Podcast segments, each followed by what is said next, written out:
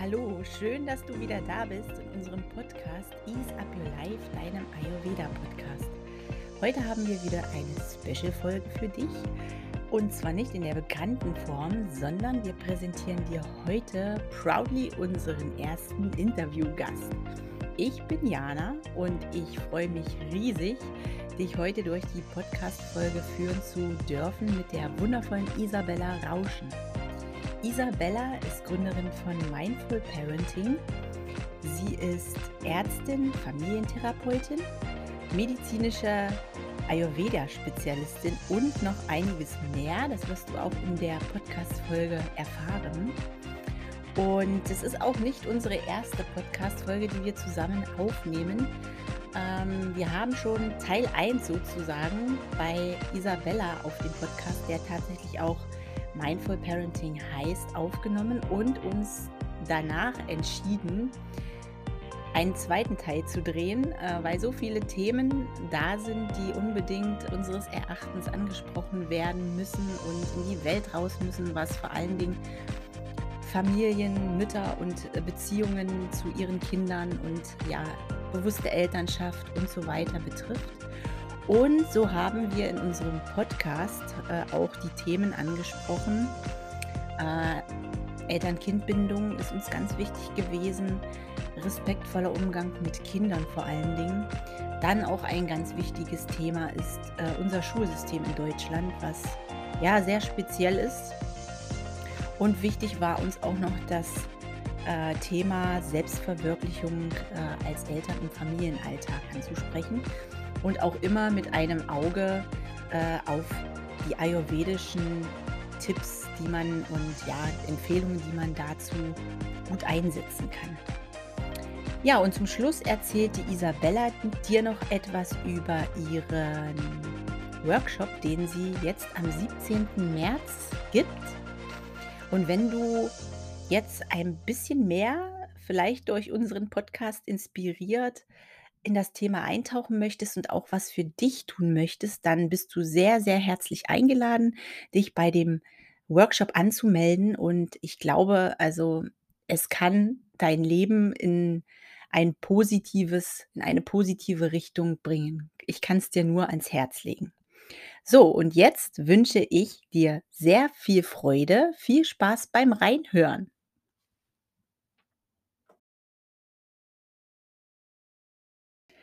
Liebe Isabella, ich freue mich riesig, dich als aller, allerersten Interviewgast in unserem Podcast Ease Up Your Life begrüßen zu können und auf die Fortsetzung unseres Gesprächs, äh, was wir ja schon bei dir in deinem Podcast geführt haben. Herzlich willkommen.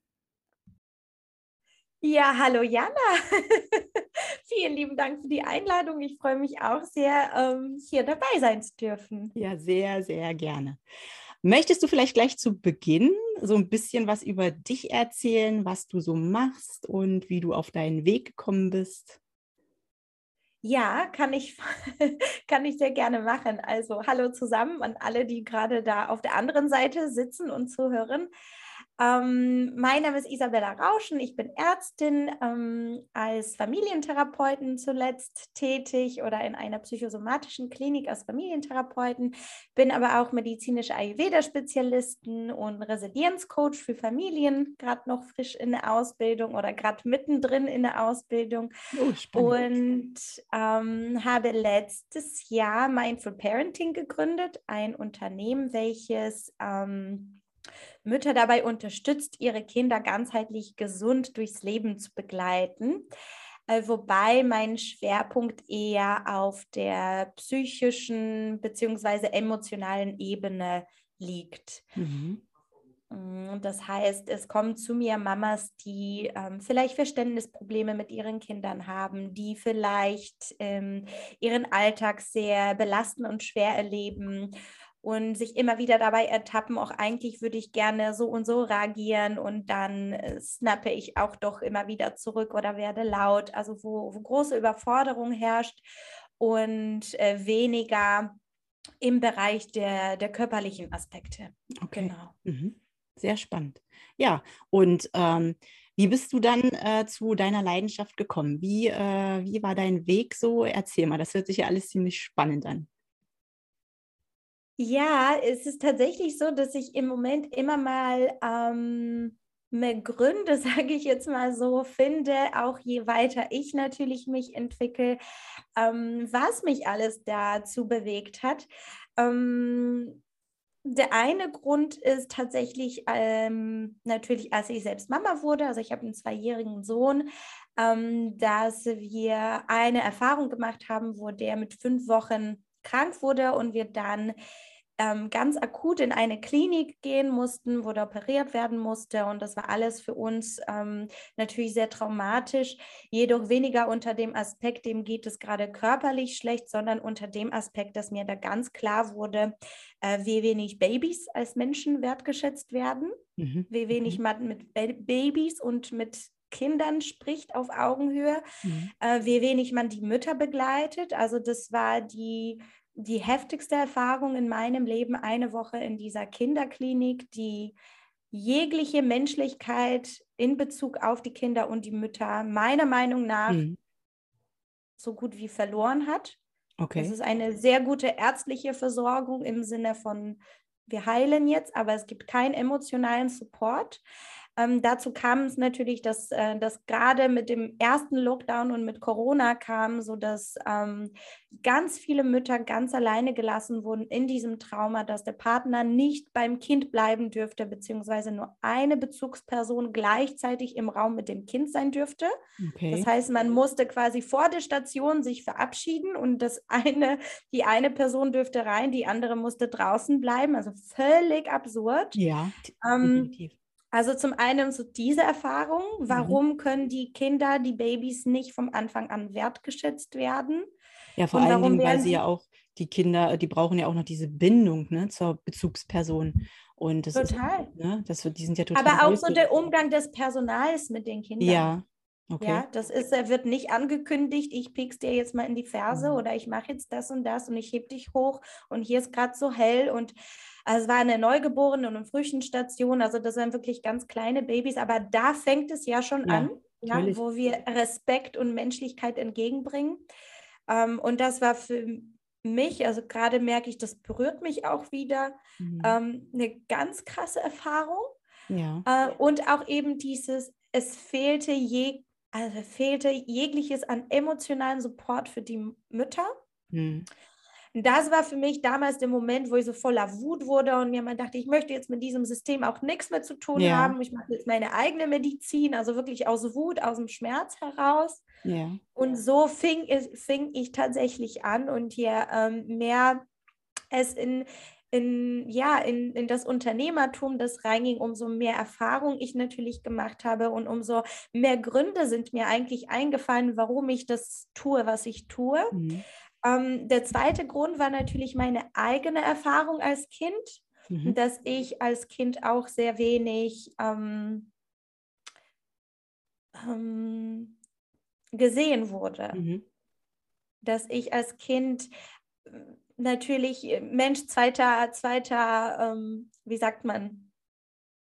Äh, nicht zweiter Wahl. Reihe, aber zweit, weißt du, das Ja, ich weiß, was du meinst. einfach als Kind, ich hatte einfach den Mund zu halten und zu ja, genau. beräuchern, genau. so genau. sage ich jetzt gerade mal so. Und ich hatte natürlich sehr viele seelische Wunden, die ich über die Jahre aufgearbeitet hatte, mit meiner ersten Depression, damals mit 18 Jahren. Mhm. Und habe dann im Medizinstudium mich da auch sehr durchgequält, sage ich jetzt mal so, sehr viel innere Arbeit, sehr viel seelische Arbeit damals gemacht, was nicht kein höheres Ziel damals für mich hatte, sondern das war reines Überleben ja. für mich, weil ich einfach bemerkt habe, so wie es mir geht, so funktioniert es halt nicht. Mhm. Ähm, das heißt, meine eigene Erfahrung, wo ich mir so sehr wünsche, dass die Kinder da gar nicht so durchgehen müssen, sondern ja. dass sie von Anfang an gesehen, verstanden werden, mhm. ähm, wertgeschätzt werden.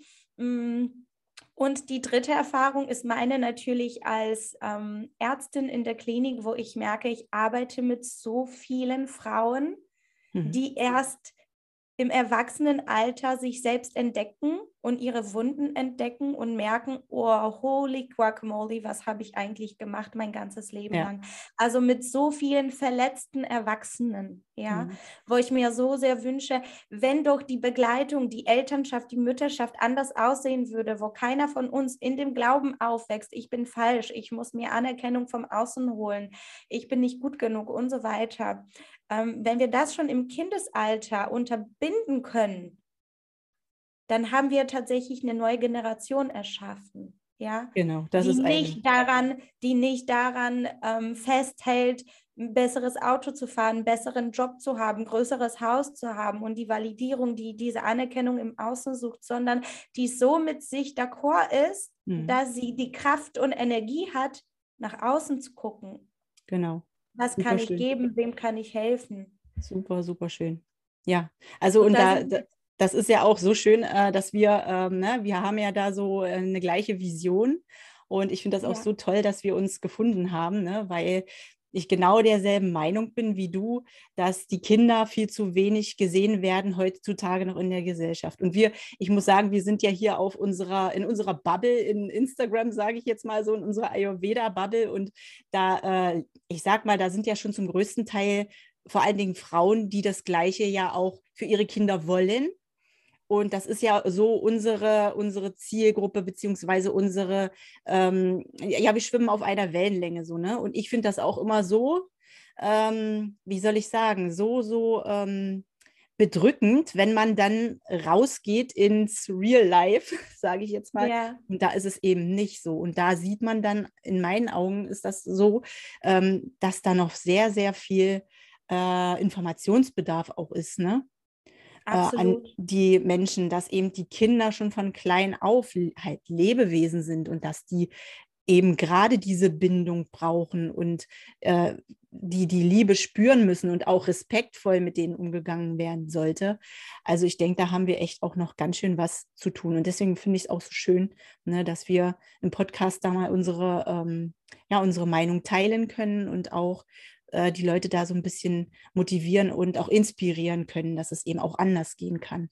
Weil ich auch finde, ich weiß nicht, ob du mir dazu stimmst, dass gerade wenn Kinder von Anfang an respektvoll behandelt werden, die geben dir das ja zurück. Mhm. Und da merkt man ja auch schon, der Umgang miteinander ist ein ganz anderer. Ne? Und wenn man dann auch mitbekommt, wie andere Kinder zum Beispiel ihren Eltern gegenüber sind oder auch, ähm, ich sag mal, in der Schule den Lehrern oder den anderen Pädagogen. Also ich, ich sehe an ganz vielen Stellen da auch schon, warum das so ist. Weil, wie du schon sagst, ne, es wird ihnen dieser Respekt nicht entgegengebracht. Es äh, wird einfach, ich weiß nicht, nicht mal wie ein Lebewesen behandelt, sondern es, es hat so zu laufen, wie der Lehr- oder Richtplan das jetzt vorgibt. Und das ist in meinen Augen schon lange überholt. Also von daher.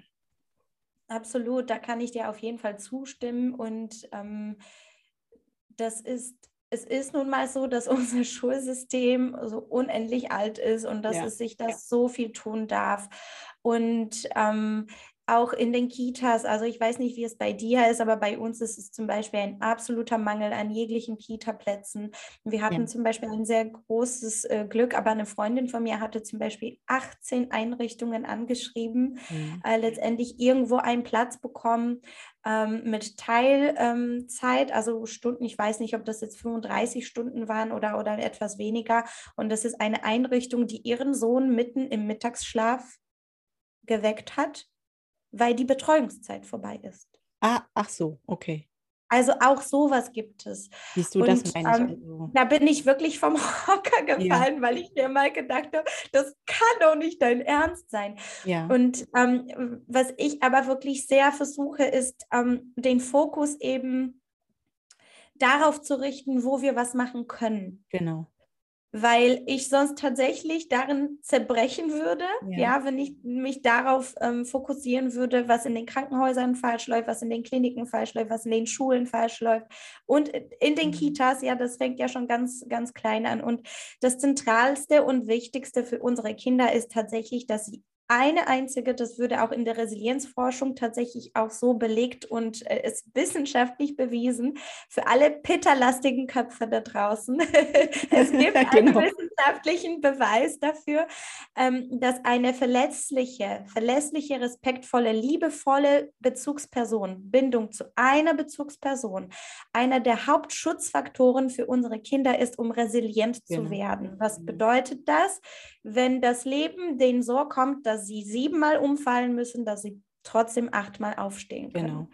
Und deswegen finde ich, ist es so essentiell, dass wir dort anfangen, wo die Menschen offen sind, ja. wo die Menschen ähm, gerne weiter ähm, die Perspektive wechseln möchten, wo genau. sie weiter gucken möchten, wo sie eigenem Kind natürlich genau das geben können. Mhm. Diese verlässliche, liebevolle, respektvolle Bindung und zeigen, wenn dir das Leben dies und jenes zeigt, wenn die in der Schule Situation XY ist, hast du immer ein Zuhause bei mir. Genau. Ja, genau. oder du hast auch dich selbst. Ja. Ja. Genau.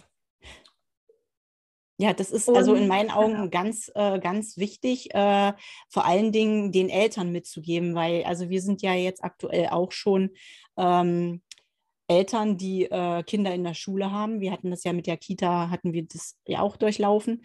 Aber unsere größten Learnings als Eltern waren damals äh, schon, da wir haben auch gesehen, äh, was da alles nicht läuft. Und äh, ich finde, man kann ja die Kinder, so wie du schon sagst, die müssen ja in die Welt raus. Das Schulsystem, mhm. Kita, wie auch immer, besteht ja. Da können wir als Eltern jetzt nur bedingt was dran ändern. Und mhm. daher ist es auch für mich immer wichtig, den Eltern mitzugeben, dass was wir tun können, ist die Kinder abholen und den, zu den Kindern so ein großes Vertrauensverhältnis aufzubauen, dass die Kinder mit ihren Problemen zu jeder Zeit zu uns als Eltern kommen können und wir ihnen dann signalisieren, wir sind für dich da.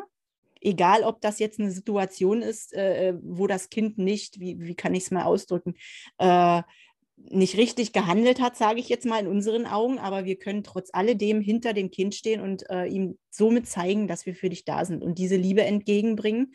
Und äh, ich denke, das ist auch ein großer Schritt äh, für die Kinder, um äh, später selbstständig zu denken und auch ja, Selbstbewusstsein aufzubauen, dass sie halt wissen, sie haben die Eltern im Hintergrund und äh, ne, äh, sie, die geben uns die Stärke und die Kraft und zeigen uns, wie es besser machen kann. Und automatisch gehen sie ja dann auch mit den Lehrkräften, mit ihren ähm, Mitschülern und Freunden auch um. Ne? Und das ist, denke ich, eine ganz wichtige Säule. Was sagst du dazu? Ja, absolut. Also das, das meiste oder wie die, wie die Kinder lernen, ist ja durchs Erfahrung, durch, genau. durch das Erfahren, durch das Vorleben. Also das, was wir, was wir denen vorleben, was die erfahren, an eigener Haut, eigenem Nervensystem, ja, das ist das, was sie verankern werden. Es gibt ja auch das sogenannte implizite Gedächtnis. Das ist zum Beispiel das, worüber wir uns ja gar nicht erinnern können, was aber trotzdem ja. sehr fest in unseren Körpern und im Nervensystem verankert ist und was uns dann auch unterbewusst Sachen dann im Erwachsenenleben steuern lässt. Und deswegen ist es so schön, wenn wir das schon anfangen könnten, vom Anfang an mit Kindern eben respektvoll umzugehen. Und ähm, gleichzeitig nochmal, weil du ja auch angesprochen angesprochen hast, wenn vielleicht ein Kind nicht ähm, adäquat, in Anführungsstrichen, sage ich jetzt mal so, reagieren würde, finde ich, ist das ja auch völlig in Ordnung. Und äh, hinter jedem Verhalten steht ein Bedürfnis. Genau. Das heißt, auch wenn mein Kind aggressiv wird, wenn mein Kind wütend wird, wenn mein Kind äh, schmeißt, beißt oder was auch immer, ist das in der Regel ein Notfallmodus, in dem sich das Kind gerade bewegt und Kinder können nun mal nicht kommunizieren. Mhm. Ja, sie können nicht sagen, ähm, ich fühle mich gerade nicht wertgeschätzt und deswegen hole ich ähm, da jetzt einen raus, ja, genau. sondern da, da dürfen wir halt hinschauen und gucken, ähm, was, ähm, was steckt denn jetzt dahinter. Nur die Voraussetzung dafür, dass wir diesen Raum für unsere Kinder bei so einem Meltdown, bei einer schwierigen Situation halten können, ist, wenn wir selber nicht im Fight und Flight genau. sind. Genau, genau. Und das ist und jetzt da auch das wären wir bei Vata. Ja, das sowieso, aber das, ja genau, Vata ist ein, ein großes Problem, äh, ich sag mal, im, im, äh, im Elterndasein. Ne? Äh, das kann einiges erschweren, glaube ich. Ne? Aber das ist schon mal ja. eine, eine, schöne äh, Überleitung. Ja, was, was äh, gibst du äh, in deinen Coachings den Eltern an solchen Punkten mit? Mm, das ist natürlich sehr individuell, mhm. weil jede Familie ist anders und da ist auch der Ayurveda so großartig, dass er uns hilft, ähm, die Brille der eigenen Perspektive einfach mal kurz beiseite zu legen ja. und zu gucken, wie ist mein Kind eigentlich gebaut, designt, wenn man vom Human Design dann sprechen wollen würde, ja, was dass das uns erlaubt, das Kind als Individuum zu sehen und mhm. ähm, zu schauen, wie tickt das Kind, wie tick ich wiederum. Da sind meine mhm. Bedürfnisse vielleicht ganz andere als deine. Ähm, das heißt, das Erste, was ich grundsätzlich mache, ist, dass wir uns ähm, so ein bisschen die ähm, Konstellation anschauen innerhalb der Familie. Ich arbeite grundsätzlich mit, mit Müttern. Mhm. Ähm, das heißt, die Mama bekommt von mir einen Dosha-Test für sich und für ihr Kind. Dann gehen wir nochmal bei Fragen gemeinsam darauf ein und gucken, weil auch da liegt die große Stärke natürlich bei den Kindern, das wirklich herauszufinden, weil die zum einen durch das Kapha-Dosha ja. so stark geprägt sind, ja, durch die Wachstumsphase und ähm, zum anderen mh, mm, gucken wir uns die Mutter an. Und ich weiß nicht, wie es dir geht, aber bei mir hat eigentlich jeder, inklusive ich selbst, ja, ich bin davon nicht ausgeschlossen, eine Waterstörung heutzutage. Definitiv. Wir sind so, so schnell, wir sind ja. so viel und wir sind so überall, dass es tatsächlich so ist, dass, dass unser gesamtes Nervensystem eigentlich praktisch immer am, am Fliehen genau. oder Kämpfen genau, ist. Genau, genau. Ja, das heißt, diese permanente Überreizung. Und das ist grundsätzlich das, wo oder was ich erlebe, zu mir kommen dann die Mamas ganz häufig, weil es ein Problem in Anführungsstrichen mit einem Kind gibt, zum Beispiel hm, eine Schlafstörung, ja. Ähm, und dann ähm, schauen wir uns das so ein bisschen an. Wie ist, ne, wie ist das Kind? Was bräuchte es? Vielleicht bräuchte das Kind ein bisschen mehr Raum, um, sel um selbst entscheiden zu können, ja. wann gehe ich ins Bett. Ja, weil wenn du ein sehr stark pitterlastiges Kind hast ähm, und was nicht gehört wird in eigenen Bedürfnissen, ähm, dann wird das Kind ja auch kämpfen. Und das kennen wir dann auch alle, was dann passiert. Ja? ja. Ähm, wenn du ein sehr wuseliges Vaterkind hast, was vielleicht gar nicht runterkommt abends, dann braucht es auch was anderes. Ja. Ähm, das heißt, wir gucken erstmal, wie wir ähm, diese, dieses, da wo der Schuh am meisten drückt, sozusagen mhm. erstmal so ein bisschen entlasten können. Und was da ganz Spannendes passiert, und das passiert mir eigentlich immer, ist, dass die Mutter in ihrer Mutterrolle mehr gesehen wird. Das heißt, mhm. wir gucken, was bedeutet es für dich, gute Mutter zu sein und mhm. warum handelst du eigentlich so, obwohl du anders spürst. Ja. Und da kommt sehr viel von eben Altlasten, nenne ich das jetzt mal ganz banal, ja, ja. ja. Äh, wo wir uns das einmal angucken können, wo erst klar wird, wie viel diese, diese Mutter in dem Moment auch leistet und trägt und sich keine Pause gönnt und permanent das Gefühl hat, ich bin für alles verantwortlich, weil ich die Einzige bin, auch die weiß, wie es geht. Ja, mein Mann, der hat keine Ahnung davon und wir wünschen uns so sehr eine Entlastung, ja, damit wir mit Kindern besser in Anführungsstrichen umgehen können. Ja und kriegen es aber nicht hin. Und das hat ganz viel mit wiederum unseren inneren Überzeugungen, Prägungen, mit denen wir, wir erzogen wurden, zu tun. Und das ist ganz spannend, weil grundsätzlich in den Coachings läuft es dann immer mehr in Richtung Mutter, mhm. also vom Kind zur Mutter. Und ähm, je mehr wir da reingehen, umso harmonischer, umso leichter umso verbundener, wenn man das so sagen kann, wird dieses Miteinander innerhalb des gesamten Familiensystems. Definitiv. Also sehr ganz, ganz spannend und auch sehr schön. Total spannend. Ja, also äh, ich kann äh, da auch nur zustimmen. Also ich kenne das aus meinen Coachings auch so. Und ähm, meistens äh, löst sich, ich will jetzt nicht sagen, das Problem löst sich auf mit dem Kind, aber es ist eine sehr, sehr große, ein großer Schritt, äh, also in der Verbesserung der Beziehung zwischen Eltern, Mama oder Kind, ne, wenn die Mutter Raum für sich selbst bekommt.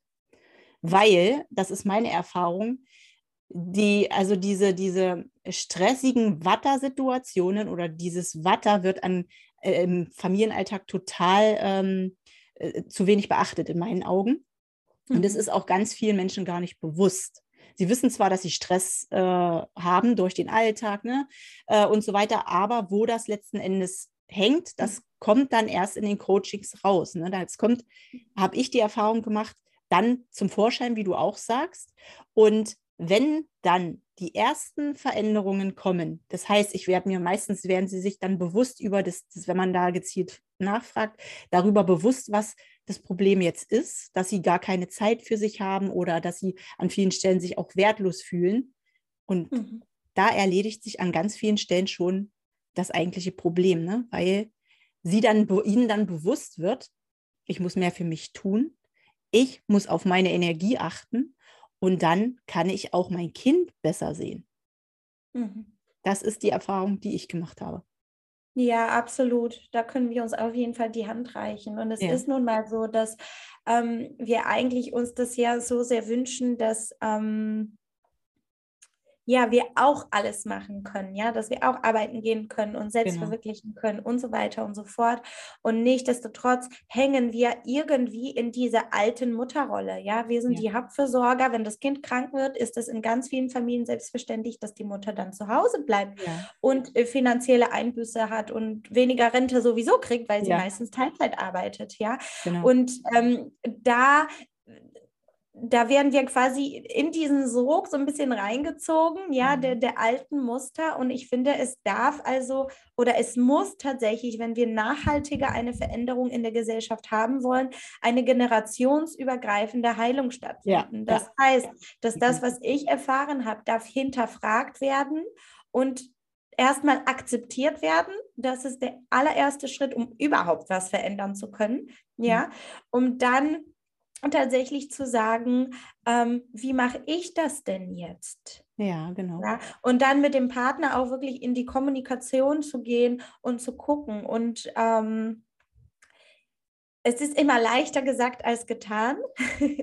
das und ich kann zum Beispiel aus meiner Erfahrung sagen, ich wollte nicht arbeiten gehen. Mhm. Ich wollte das nicht. Ich wollte nicht, mein Baby war da und ich wollte nicht diejenige sein, die dann in drei Monaten wieder zur Arbeit geht. Damit möchte ich also nicht sagen, dass jede Mutter irgendwie arbeiten gehen muss oder ne, das ist mir auch ganz wichtig, sondern ähm, dass wir für uns schaffen, äh, dass wir für uns solche Rahmen schaffen, dass wir uns lebendig drin fühlen. Genau.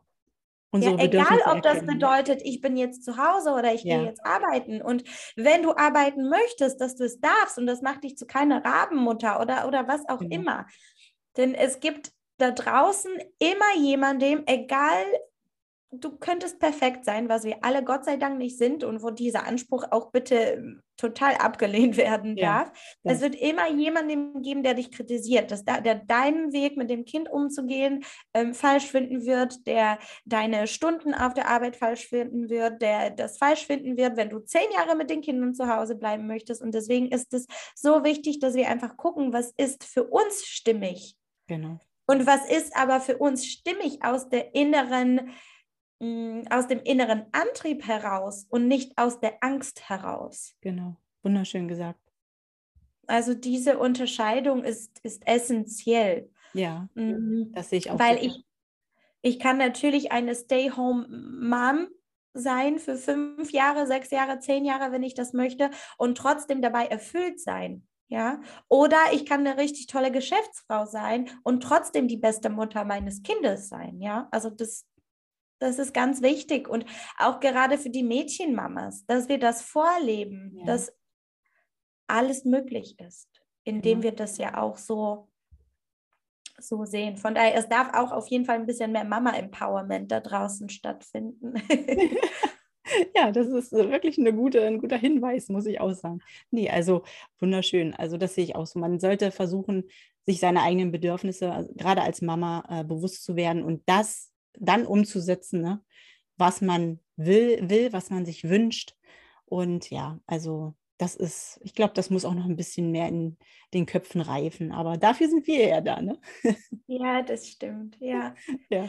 Und, und weißt du, wie wir uns letztens unterhalten haben, als ähm, genau, als du bei mir im Podcast warst, da haben wir auch nochmal darüber gesprochen, oder das war ja schon off record, ähm, dass ähm, wir ja gesagt haben, wir wünschen uns ja so eine schönere, bessere Welt für unsere Kinder. Ja. Und da habe ich auch nochmal darüber nachgedacht, dass, dass dass wir uns ja auch das wünschen, dass unsere Kinder sich ja sicher fühlen, sich geborgen fühlen und ähm, dadurch, das ist ja das Kaffer auch wieder, ne? Ähm, dadurch in die, in die Neugierde, in, die, in den Forschergeist gehen können, sich selbst entdecken, in die Welt hinausgehen und ähm, wünschen uns also auch mehr Sicherheit für die ja auch grundsätzlich mit sich selbst. Und ich glaube, dass das ja auch so der Schlüssel ist, dass so die einzige Sicherheit, die wir wirklich im Leben haben, und das haben uns die letzten zwei Jahre ja wahnsinnig gut gezeigt, ja. ist die, die wir uns selbst finden können. Genau. Ja, und die können wir nur an einem Ort in uns selbst finden, den jeder von uns erlebt, wenn der wirklich in so einem inneren Frieden ist, in so einem Flow ist.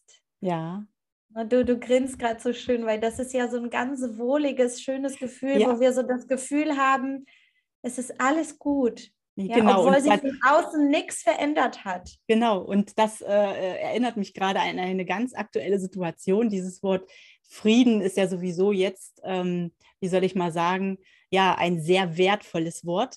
Und ich habe mhm. letztens mit meinem mittleren Sohn zusammen, wir machen äh, aktuell immer abends Yoga zusammen. Er Ach, ist da gerade total äh, auf dieser, auf dieser Yoga-Welle und ich mache ja sowieso Yoga und er hat sich damit eingeklinkt. Und dann haben wir zum Schluss die Shavasana äh, gemacht und dann habe ich irgendwann den Frieden in mir gespürt, den, von dem du gerade redest. Yeah. Und ich habe auch gemerkt, dass er ihn gespürt hat. Und ich musste in dem Moment das in Worte fassen und sagen, das ist Frieden. Spürst mhm. du den Frieden? Der war ja. so selig. Ach Gott, das schön. hat mich so erfüllt. Ja, weil das können ja viele gar nicht benennen. Was ist Frieden? Ne? Und weil du das auch gerade so sagst, das ist ja auch Thema in, in meinen Coachings auch. Und ich wollte ihm unbedingt das mal in Worte packen und sagen, was Frieden ist, wie man das mhm. fühlt. Mhm. Ja, und das war so, mhm. so schön. Und das ist, und das ist so herrlich, weißt du, weil das ist der Ort, in dem wir so selten sind. Ja, genau. In dem wir so selten unsere Zeit verbringen. Und das muss auch nicht immer bei Shavasana und beim Yoga stattfinden. Das kann, und da laden uns die Kinder dazu ein. Da hatte ich tatsächlich, ich hatte äh, gestern noch eine Story darüber aufgemacht, weil auch ich gestern ähm, dieses Gefühl vom Frieden in mir absolut genießen dürfte. Da war ich mit dem Kleinen auf dem Bauernhof und er stand da mit weit offenen Augen, wirklich Tränen in den Augen, Riesengrinsen, weil ein Traktor an uns vorbeigefahren ja. ist, direkt vor unserer Nase und er liebt Fahrzeuge jeglicher Art im Moment.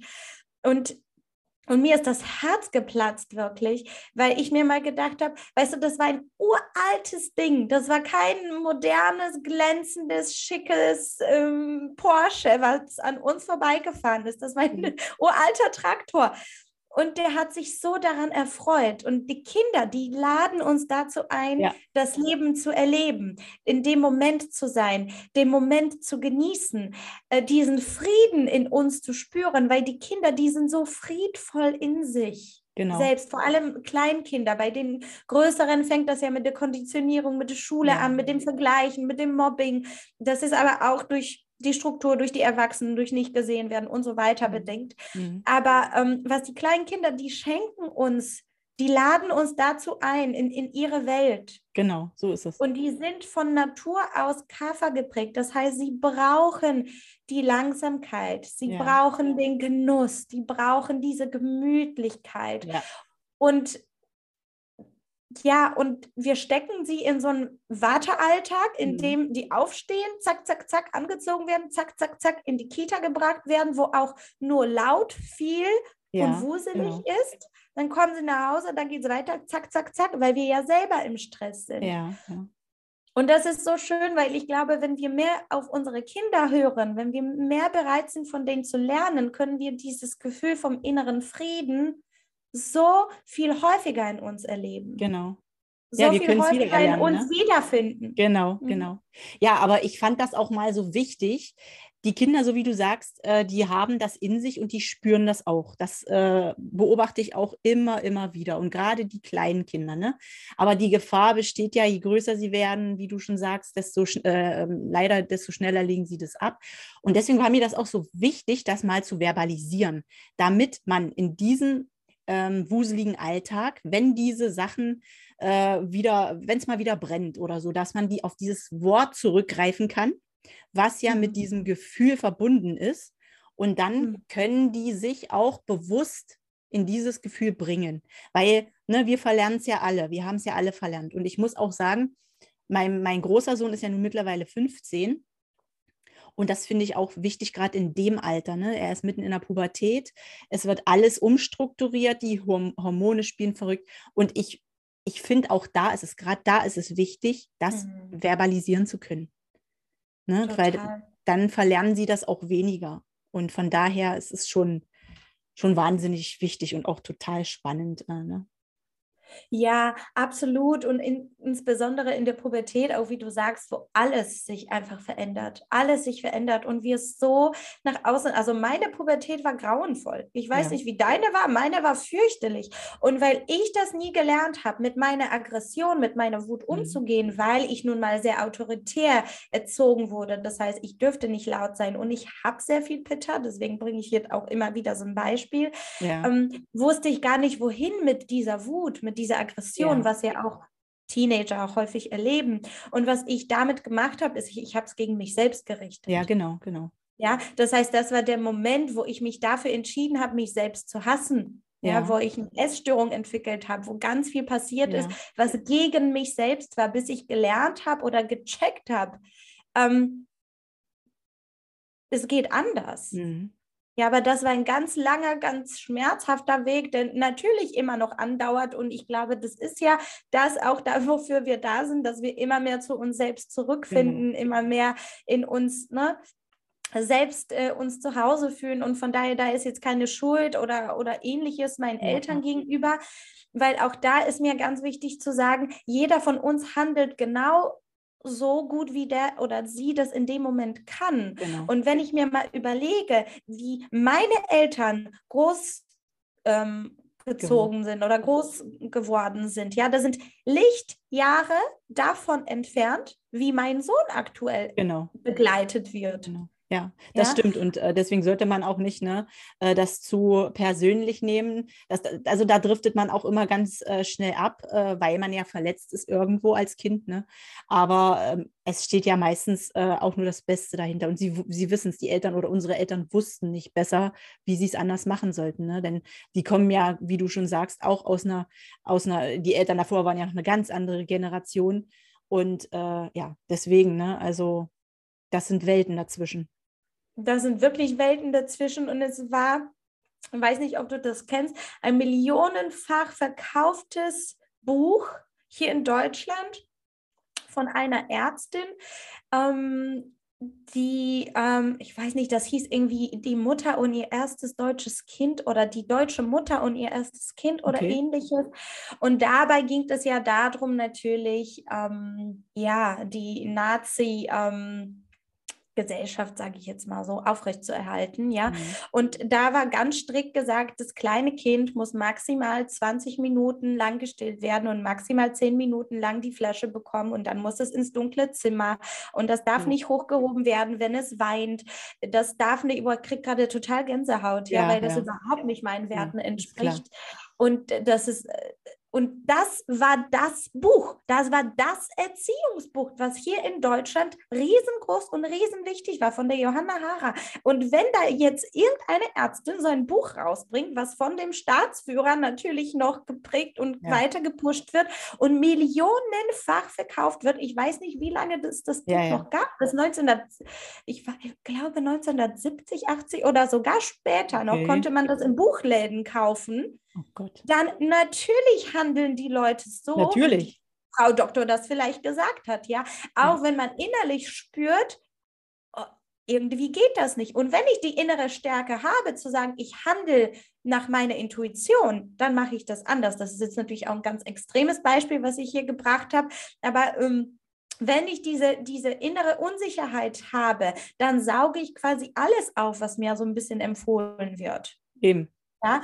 Und wenn ich aber in mir selbst sicher bin, in mir selbst verankert bin, in mir selbst immer wieder dieses, diesen Moment des Friedens erlebe, von dem du ja auch eben gesprochen hast, wie handelst du? Welche Entscheidung würdest du treffen, wenn du genau in diesem hm. Space wärst, genau. in diesem Moment. Und ich glaube, dann wäre das so vielen Mamas da draußen auf einmal klar, ich nehme mein Kind hoch, ich trage genau. mein Kind, ich kuschel mein Kind, dann schläft das bei uns im Bett und so weiter und so fort. Mhm. Oder welche Entscheidung auch immer, ja, um, um welchen Moment es auch immer geht, ja. Mhm.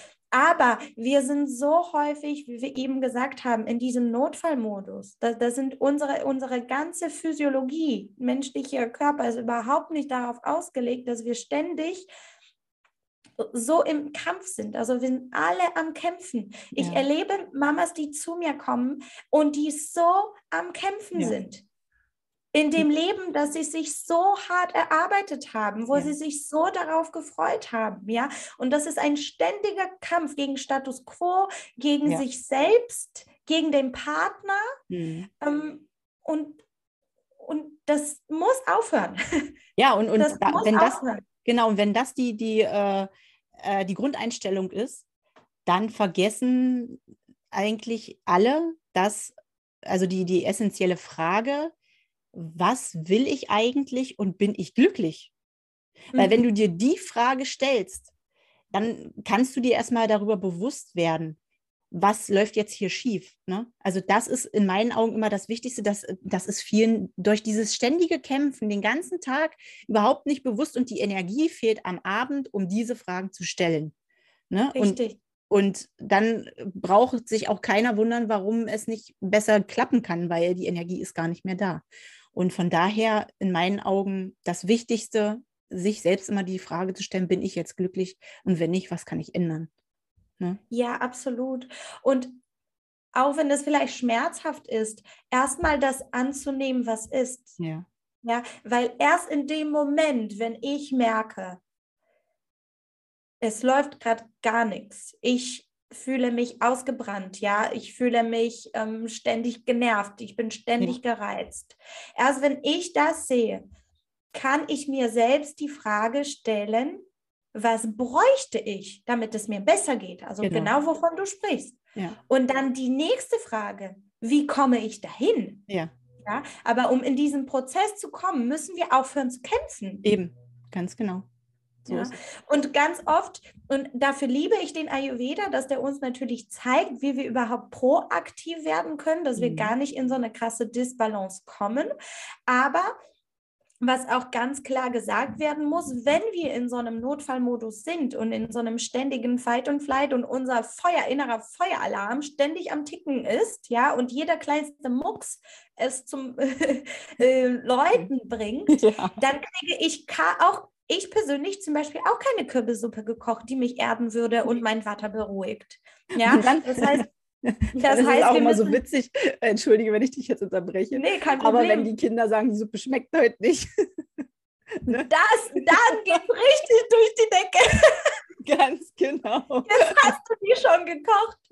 Ähm, ja, aber das total. fühlt ja auch, dass du die gekocht hast, aber gar nicht dazu in der Lage warst, ne? Weil ja, du ja, deine genau. Liebe oder dein Hass oder deine Wut ja auch in die Suppe. Was auch immer. Ja, das ist auch ein ganz wichtiger Aspekt im Ayurveda, total. Ja. Und ähm, ja, jetzt, jetzt bin ich auch kurz raus. Genau. Also wenn wir, wenn wir in so einem, in so einem, nein, alles gut. äh, wenn wir in so einem, so einem Fight- und Flight-Modus, ja. dann, dann kriegen wir das mh, hm, nicht, oft nicht hin. Ja, das heißt, wir wissen, was uns vielleicht ja. gut tun würde. Das ist auch der Punkt. Wir wissen, was uns gut tun würde, aber wir kriegen es nicht umgesetzt. Wir genau. kommen nicht dahin. Mhm. Weil, stell dir mal vor, du bist wie vor einem Auftritt auf einer Bühne. Mhm dein ganzer Körper ist so am Kribbeln, man ist so kalt und heiß und Schweiß unter den Achseln und alles ist so unruhig in einem drin. Ja. Ja, wenn ich dir jetzt mal sage, setz dich jetzt mal hin und meditiere ein bisschen, mhm. also da kriege ich das einen Koller, da laufe ich einen Amok, ja, ja. also da, da, dann kriege ich das nicht Dann hin. explodierst du erst recht. dann explodiere ich erst recht. Warum? Weil ich in so einem ähm, in so einem Zustand bin, in dem mein ganzer Körper das im Moment gar nicht in der Lage ist Ja. umzusetzen.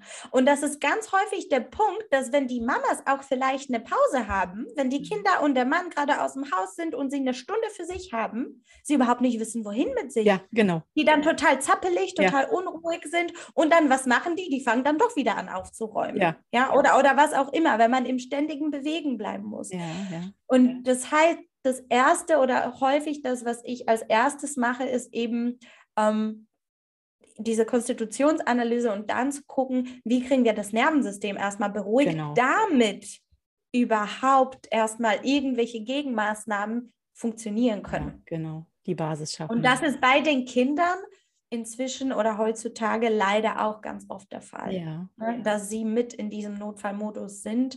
Ähm, Wenn wir uns angucken, wie viele Kinder ADHS erleiden heutzutage, wie viele Kinder einsam, wie viele Kinder depressiv sind, wie Mhm. viele Kinder ähm, mit der Schule nicht klarkommen ne, und so weiter und Ja. so fort. Also das sind auch Diabetes, also alles sehr erschreckende Ja. Entwicklungen in, im, im Moment, wo, wo ich so hoffe, dass, dass wir durch den kleinen Ripple-Effekt immer mehr Menschen irgendwie Ja. erreichen können und immer mehr Bewusstsein einfach dafür schaffen. Auch hier geht es nicht darum, perfekt zu werden, aber einfach sich dessen bewusst zu werden, was gerade passiert. Ja, ja, genau. Oder auch mir passiert es auch, dass ich manchmal in meinem Fight und Flight bin und mit meinem Kleinen so umgehe, dass es eigentlich gar nicht geht. Ja, ich Mhm. als äh, Ja, super natürlich. Familiencoach, ja, raste da plötzlich aus. Mm, Coaches sind auch nur Menschen.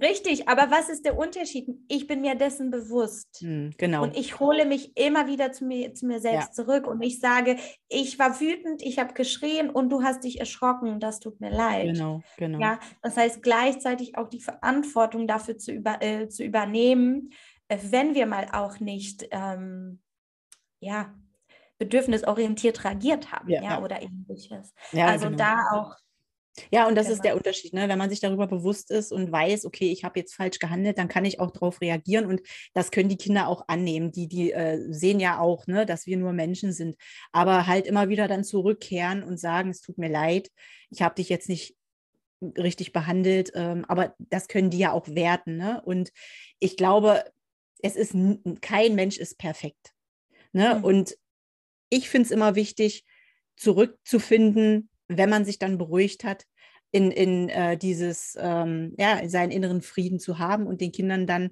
darauf nochmal zu antworten, beziehungsweise darauf zu reagieren, reagieren zu können. Und dann ähm, lernen die da auch ganz viel und auch vor allen Dingen was mit ihren Gefühlen, mit ihren Emotionen, wie sie damit umgehen können. Ne? Mhm. Und ich glaube, Mhm. ja, das ist, that's life. ja, voll. Voll. Und ähm, da fällt mir gerade auch noch was Wichtiges zu ein, dass ähm, unsere Kinder verbringen ja so viel Zeit in unterschiedlichen Institutionen, sei es in der Schule, Spielgruppe, Sport. Das heißt, sie haben mit Erwachsenen zu tun, die, die denen sehr häufig ähm, in einer bestimmten Rolle begegnen. Ja. Ja, Lehrerin ist in dem Moment in der Rolle der Lehrerin zum Ja. Beispiel und äh, verhält sich dann ja auch entsprechend. Mhm. Und das ist, bedeutet dann gleichzeitig, dass die einzige wahrhafte menschliche Begegnung ohne eine Rolle können unsere Kinder nur zu Hause erleben. Ja, das stimmt. Ja, deswegen ist es so viel wichtiger, dass wir da nicht irgendwie aufgesetzt irgendwelche pädagogischen Konzepte fahren, Hm. ja, sondern dass die Kinder uns eben als uns erleben Ja, können, als ja, Menschen mit. Freude, Trauer, Wut, Frustration, ähm, Ohnmacht, Hilflosigkeit und so weiter. Ähm, warum? Weil sie werden das ja selber auch irgendwann erleben und spüren. Und durch uns lernen sie erst, wie man damit umgeht. Genau. Und da wären wir auch wieder bei dem Thema, ich bin nicht perfekt, aber ich zeige dir, wie man damit umgehen kann, wenn Genau. man wütend wird und vielleicht den anderen blöd angefahren hat. Genau. Weil das wird ja unseren Kindern ja auch in der Schule zum Beispiel passieren. Und da gilt es nicht zu sagen, oh, du warst jetzt aggressiv, das ist jetzt blöd und ähm, das macht man so nicht, sondern zu fragen, was war denn Genau. da? genau. Du bist wütend geworden. Magst du mir erzählen, was da passiert ist? Genau Ja, und, und da auch auf eine Antwort zu warten, weil auch da sind Kinder in der Kafer-Lebensphase und Mhm. wir dann, wenn wir dann vom Ayurveda in die Entwicklungspsychologie gehen wollen, ähm, deren äh, Gehirnzellen sind noch nicht so schnell miteinander verknüpft wie die von uns. Ja, das heißt, ein Kind braucht deutlich länger, um die Frage zu verarbeiten, um die Antwort in sich zu finden. Mhm. Und was wir ganz häufig machen, ist, wir stellen die Frage und zack, erwarten wir die Antwort. Ja, ja, das stimmt. Ja? Und da werden wir auch ungeduldig, weil das Kind sagt dann ja auch nichts. Manchmal weiß das Kind ja nee. auch in dem Moment auch nichts. Genau. Und da darf man aber auch einfach begleiten, da sein, auf Augenhöhe gehen und sagen, ja, das, die Emotion, das Gefühl ist okay. Du darfst wütend sein, du darfst ne, toben und wüten, aber du darfst nicht das andere Kind beißen. Genau. Und dann gleichzeitig gemeinsam eine Alternative suchen, wie es für das Kind möglich ist, die Wut dann rauszulassen. Ja, Genau ja, zum Beispiel zu Hause kann man das ganz gut machen, wenn die Geschwister sich streiten, gibt es ja auch manchmal, dass sie sich dann gegenseitig hauen oder so. Ne? Dass man dann sagt, du darfst, ich, ich kann es verstehen, der hat dir das Spielzeug weggenommen, ja. da wäre ich ja auch genervt. Ja, also hallo, wenn ich an meinem Laptop sitze und mein Mann kommen würde und mir den Laptop einfach mal wegschiebt. ja, aber da erwarten wir von unseren Kindern, dass das ist total absurd, wenn wir das ist drehen, aber ja. wir erwarten von unseren Kindern, dass sie das einfach so hinnehmen, genau. ja, also auch dazu sagen, ich kann es total verstehen, aber du darfst wütend sein, aber es geht nicht, dass du dein Schwesterchen, ja. dein Brüderchen haust. Hier ja. ist ein Kissen, guck mal, das, wir machen das jetzt mal so, immer wenn du wütend bist und wenn du merkst, dass der Körper so stark ist, hier kannst du da drauf hauen. Ja, ja. Um einfach die Möglichkeit zum Beispiel zu geben, den körperlichen Ausdruck von dieser Wut zu, zu verleihen und so weiter, ja. Das muss auch raus. Genau. Also ganz, da gibt es ganz viele kleine Möglichkeiten, wie wir den Kindern wirklich auch zeigen können, mit dieser, mit allen Emotionen, die da sind, umzugehen. Ja. Nicht nur mit den schönen. Weil ja, das genau. Leben ist ja nicht nur schöne Nein, Emotionen. Gottes Nee, das ist auch ein ganz wichtiger Aspekt, dass die Kinder wirklich alle ihre Gefühle auch erleben dürfen. Das ist, ja, also da kann ich mich noch dran erinnern. Das war ja zu unserer Zeit als Kinder, war das ja auch noch nicht gegeben. Da hieß es dann immer, äh, kann ich mich noch erinnern, klassischer Satz, ähm, warum hast denn du jetzt Angst? Du brauchst ja keine Angst haben. Ja, mhm. also, und da wird automatisch dieses Gefühl erstmal äh, untergebuttert, äh, sage ich jetzt mal, ne? und äh, dem Kind auch noch äh, vermittelt, das darf jetzt nicht sein. Ja. Aber wohin mit der Angst? Ne? Wo mhm. geht denn die Angst hin? Und mhm. ähm, da haben wir auch schon äh, äh, umgeswitcht, schon lange. Und ja, wir erklären, es ist immer schwierig, äh, finde ich, bei außenstehenden Personen, ich sage mal jetzt bei den Großeltern zum Beispiel, äh, dass die das verstehen können, weil die stehen dann immer da und sagen, na wieso jetzt, die, die äh, müssen doch keine Angst haben. Ja doch, die dürfen die Angst haben und dürfen auch dann drüber reden und irgendwann merken sie ja auch selber, dass die Angst immer weniger wird und dann ist es gut. Ne? Mhm. Also, und das ist in meinen Augen auch ganz wichtig, auch diese Ängste nicht ähm, einfach zu unterdrücken, sondern die da sein zu lassen, auch das Kind drüber reden zu lassen, wenn es das denn schon kann.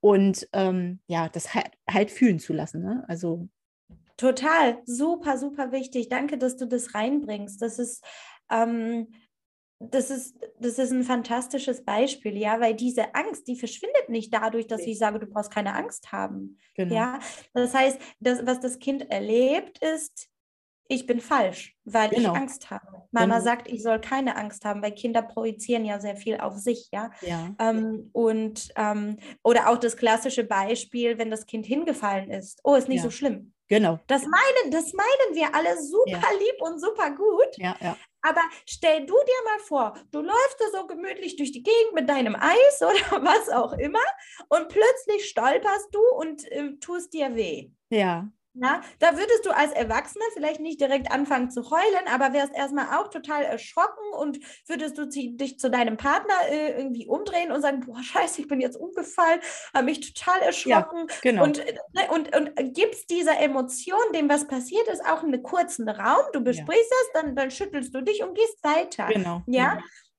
Und für unsere Kinder ist was passiert. Ja. Es ist hingefallen. Und das bedeutet natürlich nicht, dass man da hingeht und das Kind bemitleidet und du Armer. Und es ja. reicht, dass man sagt, ich habe es gesehen, du bist umgefallen. Ja, genau. Soll ich dich trösten? Dass Fertig. Die, dich gesehen fühlen, genau. Ja. Ne? Und aber auch gleichzeitig den Raum geben. Und wenn das mein Sohn kommt zum Beispiel und sagt, da aua, ja, da mhm. weh. Das heißt, er erzählt mir kurz, da sage ich, ach, da hast du dir weh getan, soll ich mal drauf gucken? Genau. Also nicht in dieses, in, in diese andere Schiene wieder rutschen und das wieder äh, glorifizieren ja. und wieder riesengroß machen, sondern einfach zu spiegeln, ach, du bist gestolpert, ja. das ist ja blöd, ne? Soll ich dich trösten kommen? Genau. Es tut mir ja, leid. das reicht, ja. Ja, ja, und das Und, und ich ähm, sag mal so, es, es reicht auch schon, ähm, also es ist ja immer nicht immer offensichtlich, diese, dieses, ähm, wenn man, dass man das verbalisiert und, und, und äh, zu den Kindern sagt, äh, ich sag jetzt mal, du bist nicht gut, das sagt ja keiner, ne? Also zu, Mhm. also nicht, Richtig. äh, weißt was ich meine? Ähm, es Ja. gibt viele Situationen, die das zwischen den Zeilen haben. Und das ist auch so eine Sache, die mir sehr am Herzen liegt, auch äh, die Eltern dafür zu sensibilisieren. Ne? Weil zum Beispiel, klassisch Beispiel jetzt, ähm, die Kinder sitzen mit den Eltern zusammen am Tisch, nehmen eine Mahlzeit ein und ein Elternteil hat es äh, durch seine Kindheit erfahren, eben aufzupassen, nicht zu krümeln, ne? klassisches Beispiel beim Essen. Und dann immer da zu sitzen und zu sagen, pass auf, dass du nicht krümelst. Achtung, äh, das Glas fällt gleich um, wenn du dich nochmal bewegst. Das ist für mich auch so eine Sache. Erstmal setzt man die Kinder komplett unter Druck. Die können ihre Mahlzeit überhaupt nicht genießen, weil die Mhm. genau wissen, äh, ich muss jetzt wieder aufpassen. Und eigentlich sitzt man ja am Tisch, um diese Mahlzeit zu genießen. Ne? Und auch nach dem Ayurveda äh, sich einen schönen, ruhigen Platz zu, äh, ne, zu genehmigen und zu sagen, jetzt äh, essen wir in Ruhe diese schöne Mahlzeit. Äh, das Kind hat nur den Fokus drauf, du darfst jetzt nicht krümeln, du darfst jetzt nicht da was verschütten und ist automatisch, wird ihm damit suggeriert, du bist nicht gut. Richtig. Und darfst automatisch gerät deine Mahlzeit genießen, egal ob du danach aussiehst wie ein Schweinchen oder so Ja, oder dein Platz sieht aus, das wird hinterher wieder weggewischt und die Sache ist erledigt. Aber das Kind konnte seine Mahlzeit in Ruhe einnehmen, war glücklich, es hat ihm geschmeckt und es durfte so sein, wie es ist. Und das sind so Mhm. auch so die alltäglichen Sachen, weißt du, die mir auch wichtig sind, äh, die Eltern, wie gesagt, dafür zu sensibilisieren, zu sagen, schaut mal auf euch und fragt dann auch gleichzeitig, hinterfragt euch, was ist eigentlich das Problem? Warum reagierst du jetzt so und warum ist dir das so wichtig, dass dein Kind nicht krümelt oder so, ne? total. Ja, auch dieses zwischen den, zwischen den Zeilen, das, das hast du so schön gesagt, weil das sind Sachen, natürlich ähm, geht keiner hin und sagt zu eigenem Kind, oh, ähm, du bist doof, du kriegst das nicht hin. Ja, also Ja. gehen wir jetzt von aus, wir gehen jetzt nicht Genau. von stärkster Pathologie aus, Ja. aber ähm, das passiert, wie du das so schon gesagt hast, zwischen den Zeilen und ähm, grundsätzlich auch da machen wir uns selber so wahnsinnig viel Stress. Genau. Ja, wir setzen das Kind wahnsinnig unter Druck und wir erwarten, dass das, dass dein, dass unser Kind sich dann perfekt benimmt, Ja. damit wir den Stress nicht haben. Ja, genau, genau. Das ist eigentlich, entschuldige, das ist total asozial. Du hast es auf den Ja. Punkt gebracht, definitiv. Also, weil, weil wie krass oder wie viel mehr kannst du eigentlich loslassen? Wie viel Eben. mehr kannst du sagen? Dann ist es halt dreckig. Genau. Und dann zu fragen, warum ist es mir wichtig, dass das Kind immer eine, weiß ich nicht, picobello an, ähm, saubere ähm, Kleidung anhat. Da Ja. sind Kinder, die sind zwei, drei. Ich sprech, spreche jetzt von den ganz Ja. Kleinen, weil du ja das, das Beispiel mit dem Essen gebracht hast. ja, ja, genau. Die sind dafür da, um das Essen zu erfahren, mit Händen und wenn, mit Füßen, ja. Genau, genau. Man darf selbstverständlich auf, auf eigene Grenzen da so ein bisschen achten. Ja, natürlich. Aber ähm, es ist selbstverständlich, dass das Kind kleckern wird, dass, dass Sachen verschüttet werden, dass, dass Sachen dreckig sind und dass man vielleicht den Boden wischen muss. Ja? Ja. Aber da können wir uns fragen, wie können wir vielleicht die Umgebung so gestalten, dass es für das Kind leichter ist. Genau. Vielleicht legt man da einfach irgendeine Matte Mhm. ja, es gibt ja auch diese Schreibtischunterlagen äh, für die Ja. Stühle, die ja durchsichtig sind. Vielleicht kann man sowas unter einen kindlichen Stuhl drunter setzen und dann Ja. muss man das einmal irgendwie ausschütten in, in, in, in die Badewanne und dann hat man es auch wieder sauber, Genau. ja. Super Und Tipp. natürlich. Oder, oder man sagt einfach, ach ganz ehrlich, wir haben jetzt hier zwei kleine Knirpsis zu Hause. Es wird dreckig sein. Ja. Herzlich willkommen, herzlich willkommen in unserem Durcheinander. Ja. Wir sind in, mittendrin in I don't give a shit, ja, Genau. Aber das weil uns andere leichter. Sachen wichtig sind. Genau, Ne? und das macht es auch viel leichter, ne? Also wenn man das Total. annehmen kann, wenn man äh, nicht zu große Erwartungen hat, sondern einfach vertraut, das Kind lernt es schon noch. Nicht jetzt, aber es lernt es. Und es darf jetzt auch so sein, wie es ist. Ne? Ja, total. total einfach. Ja. ja, klar, das ist auch, hast du auch so schön gesagt. Also, was ist dann die größte Angst, dass das Kind mit 15 immer noch mit der Hand isst? Das wird schon, Eben. wenn es bereit ist, wird ja. es dem Papa, der Mama nachmachen wollen, dem älteren Geschwister nachmachen wollen und selber mit einer ja. Gabel essen wollen. Das und auch wenn es erstmal 30 Mal nebeneinander fällt, dann ist es genau dafür da. Ja. Es muss erstmal 30 Mal runterfallen, damit es beim 31. Mal klappt und im genau. Mund, in den Mund gelangt. Ja? Genau. Aber das ist es. Durch, durch die Übung wird es leichter, durch die Übung wird es gelingen. Ja, und vor allen Dingen auch für, mhm. für uns Eltern ist es einfacher, wenn ja. man sagt, ich nehme das jetzt einfach an. Ich kann es ja eh nicht ändern. Und ne, wenn man genau. eben äh, sich bewusst wird, dann hat man es ja schon tausendmal gesagt vielleicht. Und äh, es ist nichts passiert. Also kann man ja auch loslassen und sagen, ich versuche es jetzt mal auf die Art. Vielleicht, äh, ne, da fühlt man sich ja. dann vielleicht besser. Ja, total. Und ich muss, da, da muss ich auch ganz ehrlich zugeben, ich muss mich da auch immer wieder dran erinnern, weil ja. ich das natürlich auch zu Hause gelernt habe. Natürlich. Ja, und, und ich merke das immer wieder, wenn es so, so einen bestimmten Punkt gibt, wo ich selber so sehr unruhig werde und so ganz kurz davor bin zu sagen, du sag mal, ich fütter dich jetzt mal.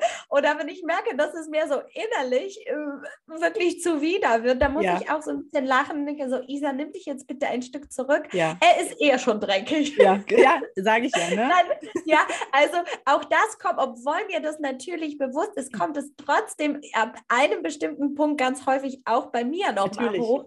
Natürlich. Mm, und auch da hilft mir zum Beispiel auch Humor ganz, ja, äh, ganz natürlich. gut, damit dann umzugehen. Ne? Ja, das ist auch eine super, genau. ein super Tipp, muss ich auch sagen. Und ich muss äh, ja. äh, auch sagen, äh, ich kenne das ja von mir auch früher. Also ich bin ja ähnlich aufgewachsen wie du, autoritär erzogen und so weiter. Und da kenne ich das ja noch selber, dass man am Tisch halt stille sitzen musste und ordentlich sein musste. Und bei unserem ersten, unserem großen Sohn war es natürlich auch noch nicht so locker, wie es jetzt ist. Man wächst da auch als Eltern mit. Und deswegen ist es auch so wichtig, dass ich das äh, oder dass sie das den Eltern schon mitgeben können, wenn sie das erste Kind haben, ne? weil dann da wird es dann auch viel einfacher und nicht so stressig, wenn man das schon mal gehört hat und damit dann okay sein kann, ne? als wenn man das jahrelang noch selbst durchmachen muss. Aus, äh, da kann man mit unseren Erfahrungen, können wir den Eltern da schon noch ein, Stück weiter voranbringen, ne? die Eltern. Und ähm, deswegen, also das war bei uns auch nicht immer so einfach, aber man wächst mit, damit rein. Und deswegen, also das ist so wertvoll für die Kinder und auch für die Eltern. Mhm. Ne? Ja, total. Super, super schön. Also ich, es war ja. ein sehr, sehr tolles Gespräch, liebe Isabella, muss ich sagen. Und jetzt Danke haben wir so viel darüber auch. geredet, was wir so ja. äh, in unseren Coachings und unsere eigenen Erfahrungen, was wir da so daraus mitgenommen haben. Und du hast ja jetzt auch noch, um es den Eltern so ein bisschen zu vereinfachen, eine kleine Abkürzung äh, entwickelt, sage ich jetzt mal. Ne? Du hast ja äh, ein, eine Masterclass kreiert und ja, da können sich ja die Mamas und Papas äh, einloggen, sage ich jetzt mal, und so ein bisschen was draus mitnehmen. Erzähl doch mal ein bisschen was davon. Ähm, ja, total gerne. Also ähm, es ist ein Workshop, also eine Masterclass ist ja letztendlich ein Workshop, wo ich ähm, zum einen auch durch meine Erfahrung und zum anderen durch die Coachings ähm, immer mehr dazu gekommen bin, dass wir natürlich ähm, im Alltag sowieso nicht viel was im Außen ist, kontrollieren können. Auch wie das letzten zwei Jahre und haben uns das gezeigt. Äh, die Betreuung fällt aus, Corona, Lockdown, Krieg, was auch immer. Ja, das heißt, wir können im Außen so unendlich wenig ähm, kontrollieren letztendlich. Mhm. Aber, und das kostet uns sehr viel Kraft, aber wir haben immer noch die Möglichkeit zu gucken, wo verschießen wir unsere Energie in unserem Mama-Alltag durch die innere Haltung oder durch mhm. die unsichtbaren Energieräuber. Und die haben sich bei mir einfach, wie gesagt, in, in meine eigenen Erfahrungen sowie auch in den Coachings immer weiter herauskristallisiert, dass das zum einen das ist, worüber wir heute auch gesprochen haben, also ein sehr starker innerer Widerstand gegen das, was ist. Mhm. Ähm, zum anderen ist es ähm, Nichtbeachtung eigener Grenzen, mhm. auch bei Müttern ganz wichtig. Ja, ja für mich geht es bis hier und nicht weiter. Mhm. Ähm, weil wenn ich meine Grenzen offen halte, dann fließt meine Energie auch überall hin und bleibt nicht bei mir selbst. Ja. Ähm, der dritte unsichtbare Energieräuber ist, ähm, wie wir mit uns selbst sprechen als Mütter wie krass ist eigentlich ähm, die Selbstaus Selbstabwertung mhm. bei uns? Mhm. Wie krass ist eigentlich ähm, der innere Kritiker, ja. äh, der doch immer wieder am Steuer sitzt? Äh, wie sehr wir uns selbst vielleicht verachten oder beschämen? in mhm. unseren Köpfen. Mhm. Also das ist Nummer drei, der innere Dialog. Und Nummer vier ist äh, der Mental Load, also mhm. Oder das Mental Load. Mhm. Also unsere unsichtbare To-Do-Liste im Kopf, äh, die irgendwie gefühlt nie endet und ja. immer größer wird. Und das sind also so die vier unsichtbaren Energieräuber, die, die wir kontrollieren können, wo wir Einfluss drauf nehmen können, sodass wir mitten im Sturm trotzdem gelassener werden können, trotzdem Stopp sagen können, trotzdem eine Pause einbauen können. Und ähm, ja, dazu haben mich meine Mamas sozusagen inspiriert. Ähm, weil das, wie gesagt, ein Thema ist, das mir immer wieder begegnet, dass das auch vier mhm. Themen sind, die ich immer wieder in eins zu eins bearbeite. Und dann habe ich gedacht, dann eröffne ich diese Möglichkeit auch für, für viele andere Mamas da auch mit einzutauchen. Und es gibt also kommenden Donnerstag um 20 Uhr bei Zoom, also ich mache das ja online, ähm, diese Masterclass, die heißt Regain, also Wiedererlangen. Ähm, damit ähm, regain your energy in yourself, weil es letztendlich darum geht, dass wir dadurch, dass wir mehr in unsere Energie, in unserer Kraft kommen, letztendlich immer mehr bei uns selbst ankommen. Also das auch, worüber wir heute gesprochen haben. Und genau, nächste Woche am Donnerstag geht es los um 20 Uhr via Zoom. Jeder, der noch dazu hüpfen möchte, ist natürlich herzlich ja. eingeladen. Super, genau. Ähm, genau, weil ich denke, wir können den Sturm niemals aufhalten, aber wir können trotzdem schauen, wie wir da etwas gelassener ähm, ja. durchgehen können. Etwas. Ähm, wie finden die, ähm, die Mamas oder äh, Interessenten, wie finden die dich am besten? Wie können sie da jetzt direkt hinkommen? Ähm, also am besten über Instagram. Also über meinen Instagram-Account einfach gerne ähm, da mich anschreiben oder eine E-Mail at ähm, hello, also hallo at isabellarauschen.de und ich kümmere mich noch heute darum, dass ich vielleicht eine auf meiner Homepage das nochmal ergänze. Mhm. ähm, genauso, dass das dann auch über die Website zu finden sein wird. Okay, ich werde das auch noch unten Aber in den Show Notes nochmal verlinken nachher alles. Und dann äh, können Sie das da auch direkt lesen. Das ist doch super. Jeder, der interessiert ist, ja. kann Deswegen. da gerne reinschauen. Super tolles genau. Angebot. Und, aber am besten tatsächlich über, über Instagram. Da, ja. Genau. Toll, also genau. wenn euch das jetzt äh, wirklich zugesagt hat, dann zögert nicht und bucht bei der lieben Isabella. Es, es wird euch wirklich ein Mehrwert sein, kann ich nur sagen. Super. Danke, Jana. Vielen Supi. Dank. Also, hast du jetzt noch zum Abschluss vielleicht irgendeine Message, die du unbedingt loswerden möchtest an die Mamas da draußen, die dir auf dem Herzen liegt? Vielleicht, ähm, ich sehe dich. Ich weiß, wie viel du machst. Ich weiß, wie viel du leistest. Du bist immer die beste Mutter für dein Kind für deine Familie. Und ich wünsche mir sehr, dass du, dass du das selber sehen kannst, dass du dir selbst mehr aus dieser Perspektive begegnen kannst. Wunder, wunderschön. Ja. Ein super, super Abschluss, dem ist nichts mehr hinzuzufügen. Ich danke dir wahnsinnig für das tolle Gespräch, liebe Isabella. Und ja, wünsche dir erstmal alles Liebe. Bis zum nächsten Mal. Danke, liebe Jana. Tschüss. Sehr gern. Ciao.